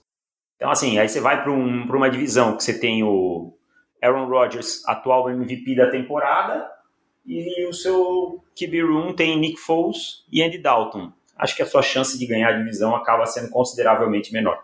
Ah, os Bears estão pagando 18 milhões em dois quarterbacks que não dão um. Que não dão um. Exatamente. E com um treinador que já provou que tem seus problemas, e com a construção de, de elenco que não é das melhores. É para brigar com Detroit. Que vida tranquila tem o torcedor do Green Bay Packers, hein? Só que os Packers também, assim, cara, precisam se mexer de uma forma a pensar a coisa maior, entendeu? Não é só ganhar que nem os divisão, É. É que nem os Bills. Só a que os NFC Bills ainda tem uma janela maior, né? Os Bills têm uma janela É, maior que o por conta do quarterback Josh deles é Allen ser bem mais novo. É, é verdade. O Aaron Rodgers mesmo já, assim- já tá batendo. Eu posso, assim. eu, eu posso estar muito enganado. Posso estar muito enganado, mas eu Ah. acho que é o último ano que o Aaron Rodgers veste a camisa do Green Bay Packers. O fato dele não ter reestruturado o contrato me, me passou esse sentimento no coração. E eles renovarem com o Aaron Jones. Me passou muito forte esse sentimento. E E não reestruturou e também não renovou. se cair no mercado com 38 anos, vai ganhar, vai ser uma briga lá, Peyton 40 Manning. milhões, fácil, fácil, lá, fácil, fácil. Manning. O Vai, Peyton, vai. você lembra os times que estavam na briga? Eu acho que eu lembro todos de cor. Tennessee, Miami, Tennessee, Miami, Arizona, Denver, e Denver. Seattle. Seattle, aham. esses aí. Seattle tava na briga? Tava. Não, Tava, isso foi antes não. do draft. Tava. Deixa eu ver, ó. É, teams, Peyton Manning. Ah, é Vamos ver aqui. verdade. Foi, foi, foi, foi na época do Matt Flynn. Tá certo, tá certo, tá certo, certo. Foi na época do Matt Flynn. É, é a transição Matt Hasselbeck, depois, que vem depois, tá certo. Mas assim, Deixa eu ver aqui, na no final ficou Tennessee, Miami, Denver, aí cortou Miami, aí ficou Tennessee. Tennessee pegava muito porque ele jogou em Tennessee, ó Maquitão, hein? Jogou em Tennessee. Maquitão tá, tá fera. jogou em Tennessee, no college, né? É, e, e tinha, tentaram usar isso, mas aí, na verdade, assim, é, méritos pro John Elway, a figura de John Elway pesou muito pro Peyton Manning e ele, ele fala isso sempre, que, a- que- que trabalhar com John Elway, que era um ídolo dele, pesou muito. E tinha São Francisco também na, Ah, Francisco na lista. lembrava. De rumor, mas os, Ah. dois, ó, os dois primeiros times, eu achei aqui o artigo da, da ESPN.com. Ao menos 12 times contactaram o Peyton Manning quando ele se tornou um free agent. 12! Eu acho que Green Bay, eh, o Aaron Rodgers, se sai do Green Bay, ia ser isso também. É, Denver e Arizona foram os primeiros que ele visitou. Seattle ainda tentou um, um encontro e o dono do Tennessee Titans na época que estava vivo, o Bud Adams, também disse que gostaria de ter o Peyton Manning, ele que jogou no college no estado de Tennessee, né? Uhum, e Miami também estava na briga. É, então era isso, Denver, Arizona, Seattle, Tennessee, Miami e aí São Francisco meio que por fora. Miami foi muito forte, Tennessee foi muito forte, mas Denver pescou e foi, foi a figura do John Elway central para levar o Peyton Manning para Colorado. Eu quase não fiquei feliz aquele dia, né? Nossa, deve ter sido bem gostoso. Eu, eu, fiquei, eu, fiquei, em silêncio para o Júlio pegar o áudio da Maquita ah. e depois tirar, para ele hum. filtrar. Por isso que eu fiquei em silêncio. Nossa, é que se for esperar, tá morto. Ah, é isso, Davis. Não, não, eu, eu, eu esperar para ter a trilha certinha da Maquita, porque aí o Júlio pega no, no programa de edição de áudio o barulho dela e consegue tirar do, do, uhum. do áudio no todo, entendeu? Eu fiquei loucaço no dia que o Peyton Manning foi para Denver. Loucaço. Foi igual quando o Ronaldo assinou com o Corinthians. Você encheu a cara esse dia? Nossa senhora. O Ronaldo, eu comprei a camisa, o Ronaldo foi contratado meio-dia. Saiu a informação meio-dia e cinco, eu comprei a camisa do Ronaldo. E o Peyton Manning não, que é em dólar e aí é complicado. Mas o dólar. Peraí, peraí, deixa eu ver uma coisa aqui. Dólar, do, março 2012. Vamos sofrer. 2 e. Não, menos ainda. 1,79, cara! Se eu soubesse, tinha comprado umas oito camisas do Peyton Manning. Senhora, velho, 1,79 era o dólar naquela época. Tinha comprado umas oito camisas naquela época, se eu soubesse que ia ficar assim bagulho. Quanto tá o dólar hoje? Quase seis, 5,70 e pouco. Dólar hoje, 5,61, velho. Ah, é. Uma, ó, uma camisa de futebol americano hoje tá custando 600 reais. Ah, não dá, absurdo, né? Ficou fora da, da, da realidade nossa, não tem como. Totalmente. Eu, pelo menos da minha realidade, tá fora. Eu... Só o Faustão pode comprar é. camisa de NFL é, hoje em dia. Ele vai e compra em Miami, porque ele mora lá, né? Faustão mora em Miami? Miami ou Orlando, não lembro qual dos dois. Vem para gravar e volta. É mesmo? Deixa eu ver aqui. Marcos é Mion também, cara. Marcos Mion também, cara. Tem uma galera aí. Marcos Mion Eu não sabia disso. É. Em Orlando. Ah, comprou a mansão há pouco mais de 10 anos. Aí ele vem, grava e vai embora. Vem, grava e vai embora. É mesmo? Faustão grava e vai embora. Vamos ver aqui. Eu não sei se, se ele grava mais que um por semana, como é que é o esquema. Acho que não. Acho que ele vem uma vez não, por semana. Não, é ao vivo. Ele deve. Ah, mas o voo, voo de Orlando Miami é 9 horas. Ele vem ah. de primeira classe com certeza ah. absoluta. Ele vem, ganhando um milhão por ano. Globo, né? É, vai pra Globo e se, se, é, putz, tranquilo. Cara, se bobear até tem um contrato aí que ele deve ter alguma coisa, ou ele deve ter, tipo, aquelas paradas que tu compra um plano da, da, da operadora de avião lá, de, de passagem, e, e se ele não tiver chatinho, né? É, Porque o não, Faustão não deve é, não, viajar de, ele... de voo comercial. Eu acho que ele vem no comercial sim, cara. Ele falou uma vez que, que ele vem. Tô digitando aqui, Faustão voo comercial. Não, não apareceu nada. Olha que virou esse podcast.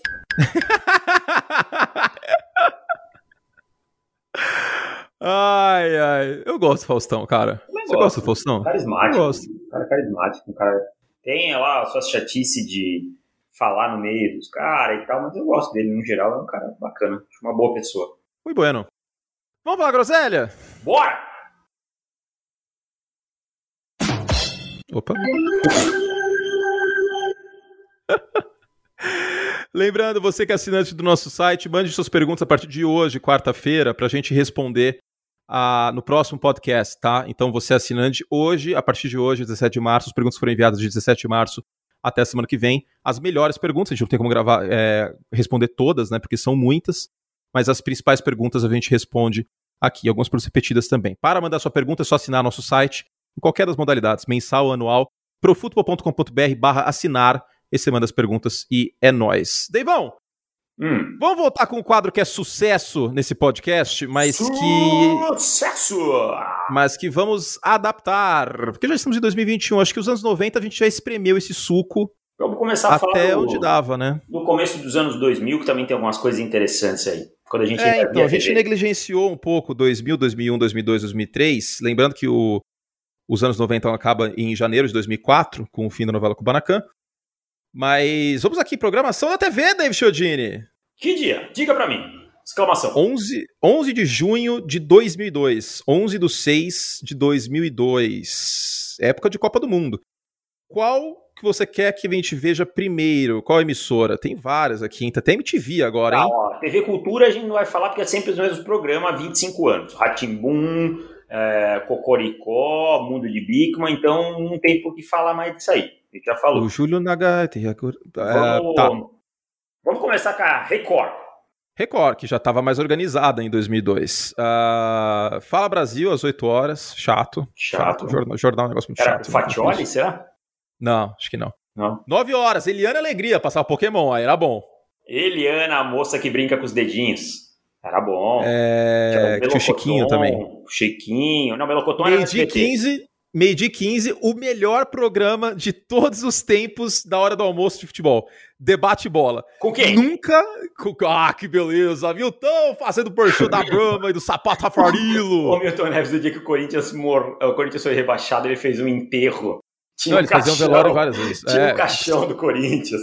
Cara, Cara, o debate bola era lendário. É. O, o- o quem, é, quem é Skip Bayless perto de Kaká Rossetti? No- Nossa, Cacau Rossetti, cara. Ele era umas paradas de teatro, ele não entendia absolutamente nada de Não, futebol. ele, é- ele é o Skip Bayless original, o Kaká É. Rossetti, cara. Era muito bom, velho. Ele, foi- ele era um Nada, troll. nada, nada. Um Nada. troll original. É maravilhoso. Tinha o Morsa Ah, também, né?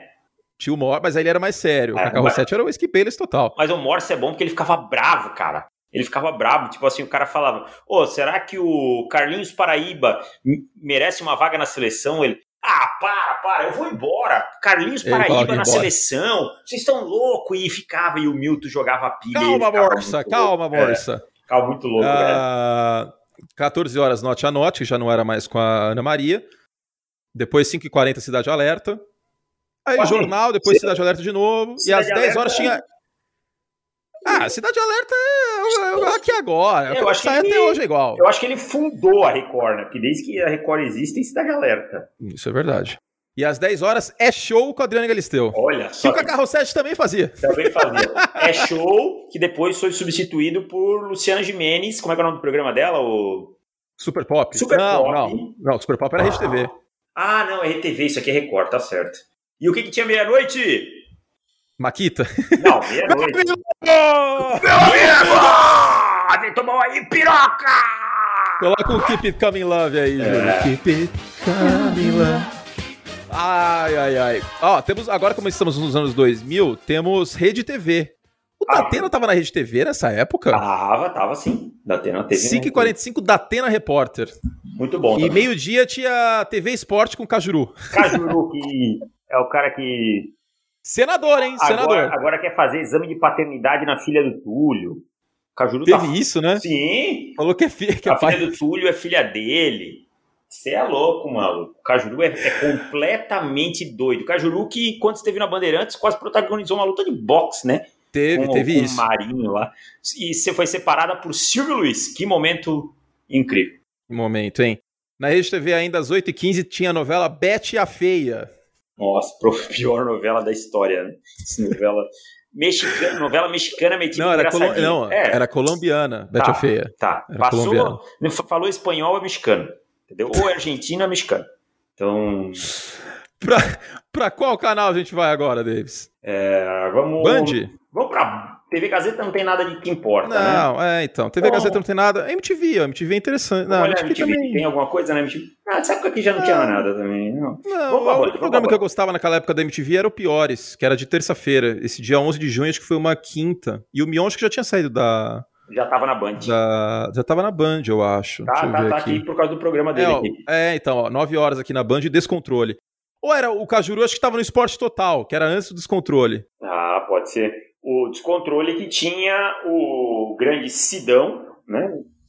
Sim, e, e o que Corvo. o Vesgo era o Corvo. É. Bombava esse programa naquela É. época. É, não tinha nada aqui muito extraordinário. Ah, mas Melhor da tarde, 10 com horas, Astrid. Ringue Sangrento. Ringue As 10 não tem a menor ideia que filme é esse. Deve ser aquele de capoeira que passava no SBT à tarde. Não tinha Pode um ser, era pode de ser. E meia-noite meia -noite e meia tinha Ok, pessoal! É. Com... Na verdade, o programa não Olha era Ok, pessoal. Era... descobri, cara. Ele tem um canal. Ele tem um canal no YouTube que tá desativado, tá muito tempo sem fazer Quem? vídeo. O Otávio Mesquita. Ok, pessoal, é o nome do canal. Quer ver? Mentira, sério? Ah, ok, tá. pessoal. Tá tipo. Ok, pessoal. Ele não, não, não produz mais, faz bastante tempo que tá parado. Mas é. Ele- Há quatro anos foi. É, como é que é o nome Ah, aqui? porque eu acho que mudou o, o nome do, do programa do, do Otávio Mesquita. Aí acho que o canal muda também. Tipo, Mes- Otávio Mesquita, tô procurando aqui. pessoal. É, okay, pessoal, Operação, agora chama Operação Mesquita o nome do programa. Mas o, o, OK Pessoal segue com 209, porque ele era, provavelmente essa marca era ligada ao SBT. Tanto que no logo do. Não, mas o Operação Mesquita também é no SBT. Ah, porque esse na capa aqui, ele tem. Ele tem o, o login do SBT. Não, mas o OK Pessoal também. É. Então só. só fizeram cagada, né? Só criaram dois canais. Podia ter mantido no mesmo, né? Muda o nome do canal, é. já tem um monte de inscrito. Não sei porque o Otávio Mesquita fez isso, mas tudo bem. É, Otávio Mesquita que é muito fã de Fórmula 1. Achei, achei ringue sangrento aqui a, a sinopse. A sinopse? Diga a sinopse para o nosso público. Perito em artes marciais é infiltrado numa cadeia onde chefões do crime organizado dirigem seus negócios. Bom filme, hein? Muito bom, hein? Não, deixa eu ver se tem um ator conhecido. Não, não tem nenhum ator conhecido. Bom, vamos para Vênus Platinada ou a TV mais feliz do Brasil? Bom, primeiro a TV mais feliz do Brasil. Que já começa o declínio do SBT aqui, mas ainda forte. Eu lembro muito bem de chegar da escola e assistir essa sequência aqui, ó. Chaves, Simpsons e o Maluco no Pedaço. Pô, o Maluco no Pedaço tá passando, eu tenho o Globoplay aí, tá passando o Globoplay. Bom tá rolando, demais. verdade e Maluco no Pedaço é só dublado. Essas, essas paradas tipo Chaves, Simpson, Isso. essas coisas aí você tem que ver dublado, não tem como a ver. Dubla, a dublagem do Chaves é uma das melhores dublagens que foram feitas uh, no mundo. no história, mundo. Cara, é pela, pela maga, uh, o Marcelo Gastaldi, que era a voz do Chaves, era o, o dono da, da Infelizmente faleceu em 95. Por isso que os episódios, entre aspas, novos do Chaves não é a mesma voz, porque ele é. faleceu. Carlos Machado como Kiko, é. o Carlos Saio como Seu Madruga, enfim, eu, sou, eu sou um expert quase em Chaves. Eu sou, gênero. sou fãzão que eu disse também, isso sobre, sobre o assunto, mas eu, eu, já pesquisei bastante sobre. Sou fãzão. Bom, 15h45 falando francamente com a Sônia Abrão. Sônia Abrão permeando as tardes, né? É, do Brasil vou aqui no tempo. Google.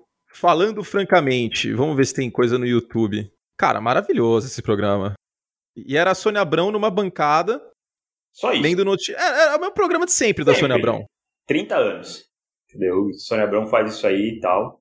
Então, ela só alterna de emissora. Ela sai do SBT, vai para Record, Record RTV, RTV, SBT. E só vai girando. Promoção X-Men 2. Você ganha um DVD do X-Men e você tem que responder por que você quer ser um mutante. Essa oh. é a promoção que as, eu, eu a, vou contar uma parada que, que a maioria não sabe aí. Eu sou um fãzaço de X-Men, eu tenho um Wolverine tatuado no meu braço esquerdo. É mesmo? Só que eu não mostro porque eu tenho uma cicatriz enorme de um acidente que eu sofri e tal. Eu não gosto de mostrar meu, meu braço. E aí você tem um. E aí é, você tem um mas Wolverine. eu já tinha, eu já tinha ele, né? E aí a cicatriz acabou caindo meio no meio, assim e tal, ficou meio, meio estranho.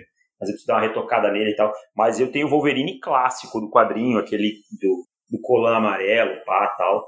Então, eu sou fãzaço de X-Men. Nunca, acho que a maioria não sabe, nunca falei sobre isso, mas gostava muito. Fui, fui ver todos os X-Men que saíram e vi no cinema. Tipo, é mesmo, cara? Ah, não tinha a menor ideia disso. Ah, eu sempre gostei muito de quadrinho, cara. Ah, hoje faz muito tempo que eu não leio, assim, né? Mas eu gostava muito de quadrinho. É, da DC, da Marvel, assim, eu gostava bastante, cara. Aliás, é, revistas como um todo é, entraram em declínio, né? É, e eu gostava, eu gosto de. Eu, eu confesso que para mim ler no papel é mais prazeroso, assim. Eu, eu tinha esse prazer. O cheiro, de, o cheiro do papel dele, Chiodini. De a banca, sabe? De ficar lá dando uma olhada, às vezes encontrar uma revista que eu nem sabia que existia e, e tal. Quem já gosta de uma banca, não sei nem se existe ainda a banca Hot, que era muito legal eu ia lá, tal, comprava, a, passa, passava por lá, quando ia, era, morava num centro, num outro bairro, ia caminhando, sabe quando você vai dar aquela caminhada para espairecer, passa na banca, pega uma revista, no domingo compra Era bom, era bom, era faz tempo aí. que eu não, não compro revista. Eu, eu até quero um hábito que eu gostaria de ter, mas hoje onde eu moro, vou te confessar, não tem nenhuma banca perto, cara. Não é mesmo? Assim, tem uma banca aqui perto da minha casa. Paulo, Acho que eu vou eu dar um rolê hoje. São Paulo é um lugar que, de máscara. É, São Paulo é um lugar que manteve essa cultura um pouco de ter banca nos lugares e tal. Mas e tem um monte de banca fechando, cara. Tem bem é. menos banca que tinha quando era quando era mais novo. É triste. Bem eu menos, bem menos mesmo. Eu entendo que o acesso à informação ficou mais fácil, é tudo muito mais prático, né? Mas eu, não é ser saudosista, é só uma coisa que um hábito. Não, mas é que o, o modelo de negócio, o modelo de negócio mudou. É só, no, é só ver nosso site, por exemplo. O nosso site nada mais é o Pro Football do que uma revista, uma revista de futebol americano. A gente produz, em média, 300 páginas por mês de, de conteúdo. Uma revista tem 60 páginas, 6 vezes 4, 240. Ah. A gente produz até mais do que uma revista produzia, uma revista semanal. Semanal. Com a diferença uhum. que é imediato o acesso, né? As pessoas podem, tipo, saiu ah, a notícia, ela não precisa esperar até domingo para comprar, para ler, etc. E tem o sistema de assinatura também. A gente monetiza nosso trabalho com os assinantes, da mesma forma que, que as revistas tinham os seus assinantes e o preço de venda tal aos poucos, graças a Deus, as pessoas entenderam isso, que só porque está na internet não é por causa disso que precisa ser de graça. Exatamente. Então, Todo mundo tem que pessoas... ter o seu trabalho remunerado e. Exato, é um trabalho como qualquer outro. Então. É, Mas, se você é uma revista, de... nosso site é uma revista. Se você gosta de X-Men, me mande uma mensagem lá no Twitter. Mande uma mensagem para David Chiodini sobre X-Men no Twitter. Davis, uh, vamos seguir aqui.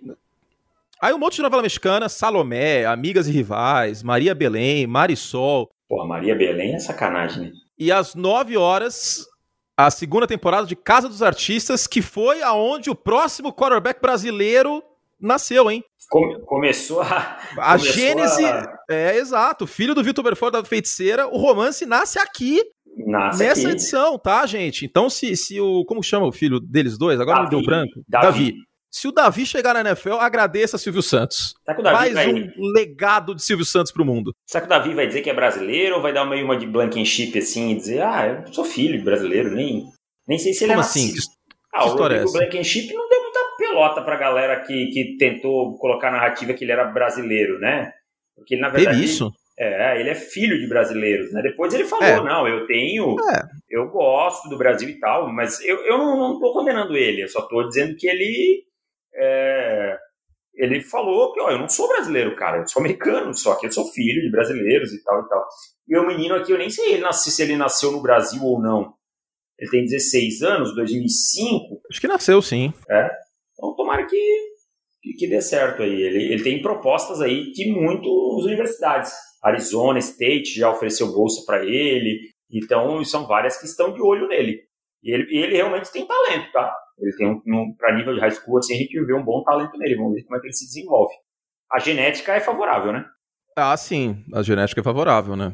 Pai, a, pai um atleta de elite. Jona Prado tinha, tinha aí muitos, muitas horas de academia e o Vitor Belfort foi um, um lutador do UFC. É, um né? atleta né? de, de alto nível. Bom, uh, ah, para terminar SBT, programa do Ratinho, clássico, depois de frente com Gabi. SBT já tava começando a ficar capenga nessa ah, época, hein? Gabi, o melhor programa da Gabi, quem fez foi o Pânico, que era o. o como é que era? O, Ele é apresentado ó, contou. Ai, com Emílio. 36 óculos na cabeça. que tinha, que tinha o Dr. Rei, é. feito pelo Carioca, Caramba. e colocaram a Daniela Buquerque, que era o, o, o só falava Emílio. Emílio. Cara, o Pânico era muito bom. O Pânico hoje saía do ar em dois minutos. Assim. Dois minutos, com certeza absoluta. Os caras passavam muito limite. E a programação da Globo aqui uh, tinha alguns, alguns clássicos e Copa do Mundo. Era a única emissora que transmitia a Copa do Mundo. Então vamos começar de ponta cabeça aqui. Às 8 horas, Camarões, Alemanha. Jogo bom. Tava na escola, não consegui assistir, infelizmente. Ale... 10 e meia. A Alemanha matou esse jogo aí, foi para Chegou até a final da Copa. Nossa, ficava piso. É fase de grupos aqui é, ainda, né? Esse, esse grupo. Da fase de grupos, essa semana. É, Camarões, Alemanha, Arábia Saudita e Irlanda era um grupo. É. Aí o compacto de Arábia Saudita e Irlanda, às 10h30. 10h35, TV Globinho. E ó, vamos, vamos desmitificar um negócio aqui, que o plantão da Globo do 11 de setembro não interrompeu o Dragon Ball, porque não passava Dragon Ball na Globo naquela época, tá? Ah, vamos lembrar dessa informação. Era na Band, era no Band Kids. É, eu não sou do Dragon, da época do Dragon Ball, assim, já não... Aí é o clássico, né, Deivão? Ó, é, jornal regional, que é o SPTV, Globo Esporte, Jornal Hoje, Vídeo Show, que é o melhor sonífero que existe. Ah, mas Vídeo Show ah, era bom, hein? Com o nosso ah, Miguel. mas dava um sono, hein? Nossa, dava um soninho tão gostoso chegar da escola, assistir Vídeo Show. Depois um filme, Boletim da Copa. Que programa que é esse aqui? Fama? Fama. Acho que era um programa de cantor, Fama é? é um programa que o Thiaguinho participou, cara. Fama era é tipo... É verdade, é verdade. Tinha a Vanessa Jackson que ganhou. É, lembra? o Thiaguinho, é verdade, é, é verdade. Bem lembrado e, Se não me engano, a Angélica que era apresentadora. Não era o Tony Garrido o apresentador? Pô, cara, até vamos procurar. Isso aí, agora fiquei curioso. Depois Malhação. Aí pra Malhação eu quero ver um negócio aqui. Malhação, temporada 2002. Fama, já tinha o Cabeção? Será que já tinha o Cabeção? Ah, desde sempre. O programa Fama, ah. a Angélica apresentou todas as temporadas e o Tony Garrido apresentou com ela a primeira e a segunda temporada, 2002. É, já tinha aqui, ó, o Cauã Raymond como Mal Mal. Mal Mal, usava uma tiara. Né? Uh, é, ó, o Sérgio Banks não Abreu. tava nessa temporada? Não, não, não tava. Não, tinha a Juliana Silveira, que é a. Como chama? A Floribela. Depois ela fez Floribela, Floribela. tinha, mas é Floribela. Ah, caramba, ela tem 41 anos. Oi. Tem que eu tenho 30 quase, né? Bárbara Borges, Henri Castelli, Bárbara Mariana Borges, Rain. Bárbara Borges, hein? Subestimada. ah, é, a Rafaela Mandelli, Irã, Malfitano. Pô, isso é Enfim. Maracanã, então. É, mas a galera de Kubanacan saiu dessa malhação aqui. A É. Rafaela Mandelli e Irã Malfitano saíram de malhação. Renata Domingues, é, Serginho Rodjakov, o Eterno Cabeção. Grande cabeça. Eu não lembro muito bem de Malhação 2002, pra ser sincero. É, essa eu vou, tô procurando aqui pra ver qual é a, trema, a, a trama. A trama, né? Pedro, é, o Henrique Acessa que eu não vi muito, não. Mas a música era Te Levar do Charlie Brown, então já era a segunda pegada, que a primeira era com É. a música do Lulu Santos, né? Sim, assim caminha a humanidade. Aí já era, já era Charlie Brown. 5,55 Coração do Estudante, com Helena Ranaldi no auge, hein? No auge. Aliás, Helena, Helena Ronaldo sempre esteve auge, né? Naquela Raramente- época era mais auge, hein, Davis? Entre nós, Raramente oscilou. entre nós era mais auge naquela época. É, pá, pá, pá. Nossa, essa novela era chata, hein? Desejo de Mulher. Nossa, era muito, muito chata essa novela. Depois Jornal e O Clone, que foi o segundo papel mais vergonha alheia que Carla Dias fez na carreira. O primeiro é o que ela tá fazendo agora. Que é o papel de trouxa no Big Brother. tá bem grande. tá? Que momento ela abraçar. Nossa, cara. Ô, o cara ficou mais triste com o Projota eliminado do que a Carla Dias, velho. Nossa, vergonhoso, cara. Ela abraçando ele meu. e ele tampando a cara e tal. Pô, Com, com o edredom. Nossa, Pô, cara, que, que vergonha monstra que esse cara tá passando também. pô, um marmanjão desse aí, João. É um jogo, você tá esperando o quê? Uma hora o cara vai ser eliminado, alguém vai ser eliminado. Eu fico, não entendo Big Brother. Ah, eu fiquei bravo porque eu fui votado. Tá, tu foi nessa porra aí, tá achando o quê? Que ninguém vai votar em ti nunca? Tá Entendeu? chato esse Big Brother, hein? Pô, Posso jogo- falar? O jogo Tá é chato. isso aí. Pô, esses caras aí perto do Big Brother 20 tem muito que arroz e feijão comer, velho. Nossa, tá muito chato, cara. Tá muito chato, muito pesado. Eu não, não tô assistindo mais, não. Só vejo prova do líder, eliminação e paredão. Só, formação. Não fico vendo o resto, não. Depois, Cacete Planetas 10 e 20, outro programa que com certeza não não teria espaço em 2021 na TV aberta. Seria cancelado em dois minutos. Quadros icônicos como Chocolate com Pimenta, é, história de um afrodescendente muito educado. Podem procurar no YouTube. Tinha Diário, Era o de um, da Penha, inclusive. Diário de um Macho, com Carlos Massaranduba e... Fucker e Sucker também. é, como é que era? O, o amigo dele era o Montanha, né? Montanha, que era é. o Bussunda. montanha e por aí vai. E com certeza acabava o clone, entrava a mesma cena no Cacete Planeta. Sim, tipo- era, era o Silicone, a É, novela do, é. do Planeta. Tipo assim, provavelmente a Giovanna Antonelli era o Bussunda. Isso, exato. E era exatamente a mesma cena. Cara, eu O- nunca esqueço quando ele fazia a Vera Fischer, cara, né? Aí, quando acabava a novela. Que era, que era eu- laço de família E- e aí tinha, tinha do Cacete e Planeta, é Ah. verdade. Era bom demais. E olha que louco, o Big Brother na época, que é a primeira edição, e era paredão, hein? Porque terça-feira, né? É. 10h55 a primeira edição do BBB. Aí às 11h55 Jornal da Globo. Era a primeira Meia-noite edição e do Big meia. Brother essa aí? É, 2002, primeira edição. Vamos ver aqui, Big Brother 1. Ah, do Bambam, é a primeira edição. Não, eu só quero ver quem, nesse dia foi eliminado e tal. Vamos ver se a gente consegue achar. Tá aí, boa, boa pesquisa, hein, Davis? É, Big Brother Ah, não, é 1. o 2, é o É o 2. dois? Teve dois Big Brothers no, no mesmo ano. O Big Brother Ah. 1 foi de. A Globo espremeu abril. laranja pra Porra. competir com o caso dos artistas. O BBB 1 estreou em janeiro e acabou em abril. E o BBB 2 começou em 14 de maio, foi a 23 de julho. Que data No que é esse dia- aí? É. 11 de junho, né? 11 de junho. O eliminado foi o Jefferson. Eu lembro Não tenho a dele. menor ideia um- de quem seja. Eu lembro dele, teve um enrosco com a Chayane. Não, com a Tarciana. Tarciana. Chayane é da outra edição. Com a Tarciana, foram para os edredons e tal. Ele acho que era cantor de pagode, assim. É, tá escrito aqui como cantor na, dele. na ocupação né, É. do- dos. Essa edição que teve a grande Tina, que jogou a, a roupa da galera fora. Ah, era muito boa que ela batia panela, né? Foi a segunda Exatamente. eliminada. Nossa, aquela mulher era muito engraçada, ela surtou, tadinha. O Jefferson foi pela casa, ele teve três votos e saiu com 62%. É. Tá aí a informação. Nessa época a votação provavelmente era por SMS. Era por telefone e SMS e não no, site. E é isso, né? Pro Jornal da Globo, programa do jogo e Copa do Mundo de madrugada. 3 e 10. Eu assisti esse eu jogo. assisti esse jogo Suécia, também. Suécia e Argentina com a Argentina eliminada. Um a um. A Argentina precisava ganhar esse jogo, tomou um gol, empatou e não conseguiu. E aí passou Suécia e Inglaterra, que a Inglaterra ganhou da Nigéria no outro jogo, que era no É. mesmo horário. Mas antes Nigéria. teve- Era o grupo da morte. Esse era, o grupo da Era- era morte, grupo cara. da Era o grupo morte, mais difícil. E a Argentina tinha um timaço, era considerada favorita na Copa. Era o time de Ortega, Batistuta, o Crespo era reserva, é, Veron, Sensini, Ayala, era um Cláudio Lopes, era considerado um Timaço, dos ficou- eu, eu acho que ficou em primeiro na, na eliminatória. Pode ser, porque o Brasil, quando fica em primeiro na eliminatória, não ganha Copa. Então, não- não- o Brasil, eu lembro que passou na Bacia das Almas com os gols do Luizão contra a Venezuela, lá em São Luís do Maranhão, se não me engano. E- Cara, essa Copa foi muito estranha, né? Porque a França e a Argentina legal. caíram na primeira fase. E a Coreia do Sul eliminou a Espanha e a Itália, né, cara? Itália e Espanha, respectivamente. Ou É, Espanha e Itália. é verdade, é verdade. Coreia do Sul. E a Turquia, do Sul chegou na a semi. semifinal. É, as, semif- ah, semifinais foram pra lá esquisitas, né? Alemanha e Coreia do Sul e Brasil e Turquia. Turquia. Que o Brasil sofreu para ganhar da Turquia duas vezes. Na primeira fase foi de virada, na primeira estreia, fase, é, e 1 a 0 com o gol do Ronaldo de Cascão. Ele tava de Cascão já, na semifinal de bico. é, de bico. Essa Copa eu Nossa, tinha na escola esse jogo, cara. Tava na quinta série, David Chodini, em 2002. É, eu já tava fazendo umas coisinhas aí. Ah, Você- esse, Dona- esse jogo você assistiu com octanagem, então. já, uh, Brasil e Inglaterra eu assisti com alta octanagem, que foi de madrugada, bem de madrugada. Brasil e Inglaterra, eu acho Eu que num- foi. num lugar aqui chamado- da manhã, não foi? Isso, ou três, alguma coisa assim. Eu fui num lugar aqui chamado Big Bowling, 21 que tinha aqui em. Jaraguá. Quando o Brasil empatou, quando o Brasil virou, na verdade, com aquele gol do Ronaldinho, quebrou alguns canecos de chopp, cara. Pem, pem, pem, pem, galera jogou. Ó, achei aqui, ó. 21 do 6, programação, no site da Folha. É... Cadê? Ah, tem que ser 21 do 6, né? É, tem que ser 20 ou 22, né? Vi- É 20 do 6, aliás, 20, porque é. é na madrugada, é na madrugada de um dia pro outro. Ah. Cadê aqui? Tararara.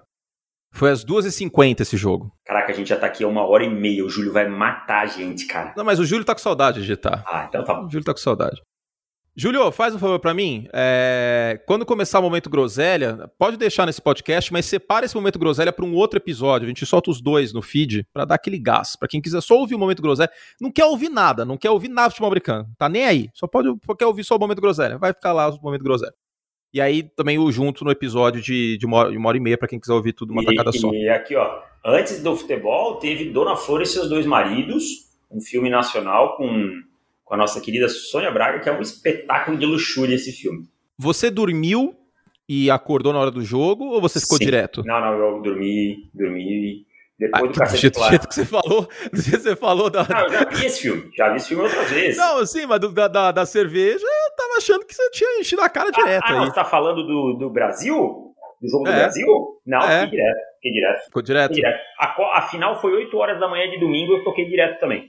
De sábado, Do sábado pra domingo você ficou É, direto. aham. Nossa, que sonho deve ter sido isso. Eu fui dormir, era tipo 3 horas da tarde, 4 horas da tarde. Nossa, deve ter sido bem bom isso. e aí eu dormi direto pra ir trabalhar no outro dia. Cara, você já parou pra pensar que a geração que hoje está fazendo faculdade nunca viu o Brasil ganhar uma Copa do Mundo? Mas ah, é o que eu falo, cara. Quem, tipo, nasceu depois de 2002 não viu nada. Que Geração parada azarada triste, velho. também, né?